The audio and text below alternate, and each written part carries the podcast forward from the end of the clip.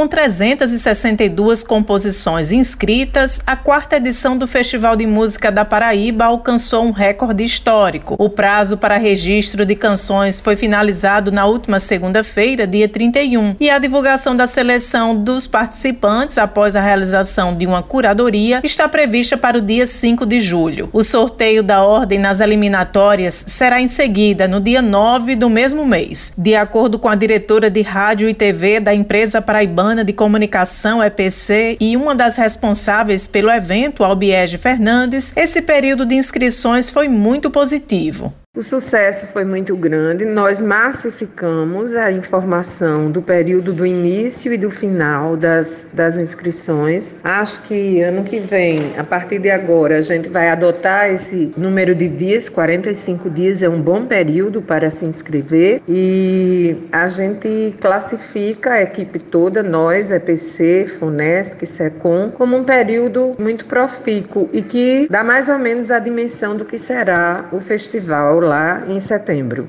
A equipe agora assume uma nova fase de trabalho. Segundo a Albiege, é o momento para validação de cada uma das composições inscritas. 362 inscrições. Elas precisam ser validadas. A equipe da FUNESC é quem avalia uma por uma, confere a documentação exigida pelo edital. Infelizmente, quem não tiver comprovado, por exemplo, a residência na Paraíba há no mínimo dois anos, essa inscrição não poderá ser validada, que isso é uma das exigências. Se houver parentes, próximos de primeiro grau de alguém que trabalhe nas três instituições envolvidas também não será válida a inscrição, mas todos os anos o histórico é de pouquíssimas inscrições invalidadas. Os shows serão exibidos pelas transmissões ao vivo direto do Teatro Paulo Pontes no Espaço Cultural nos dias 3, 4 e 10 de setembro. Todos os detalhes do evento podem ser acessados no site www.festivaldemusica.pb.gov.br. Josi Simão para a Rádio Tabajara, uma emissora da EPC, empresa paraibana de comunicação.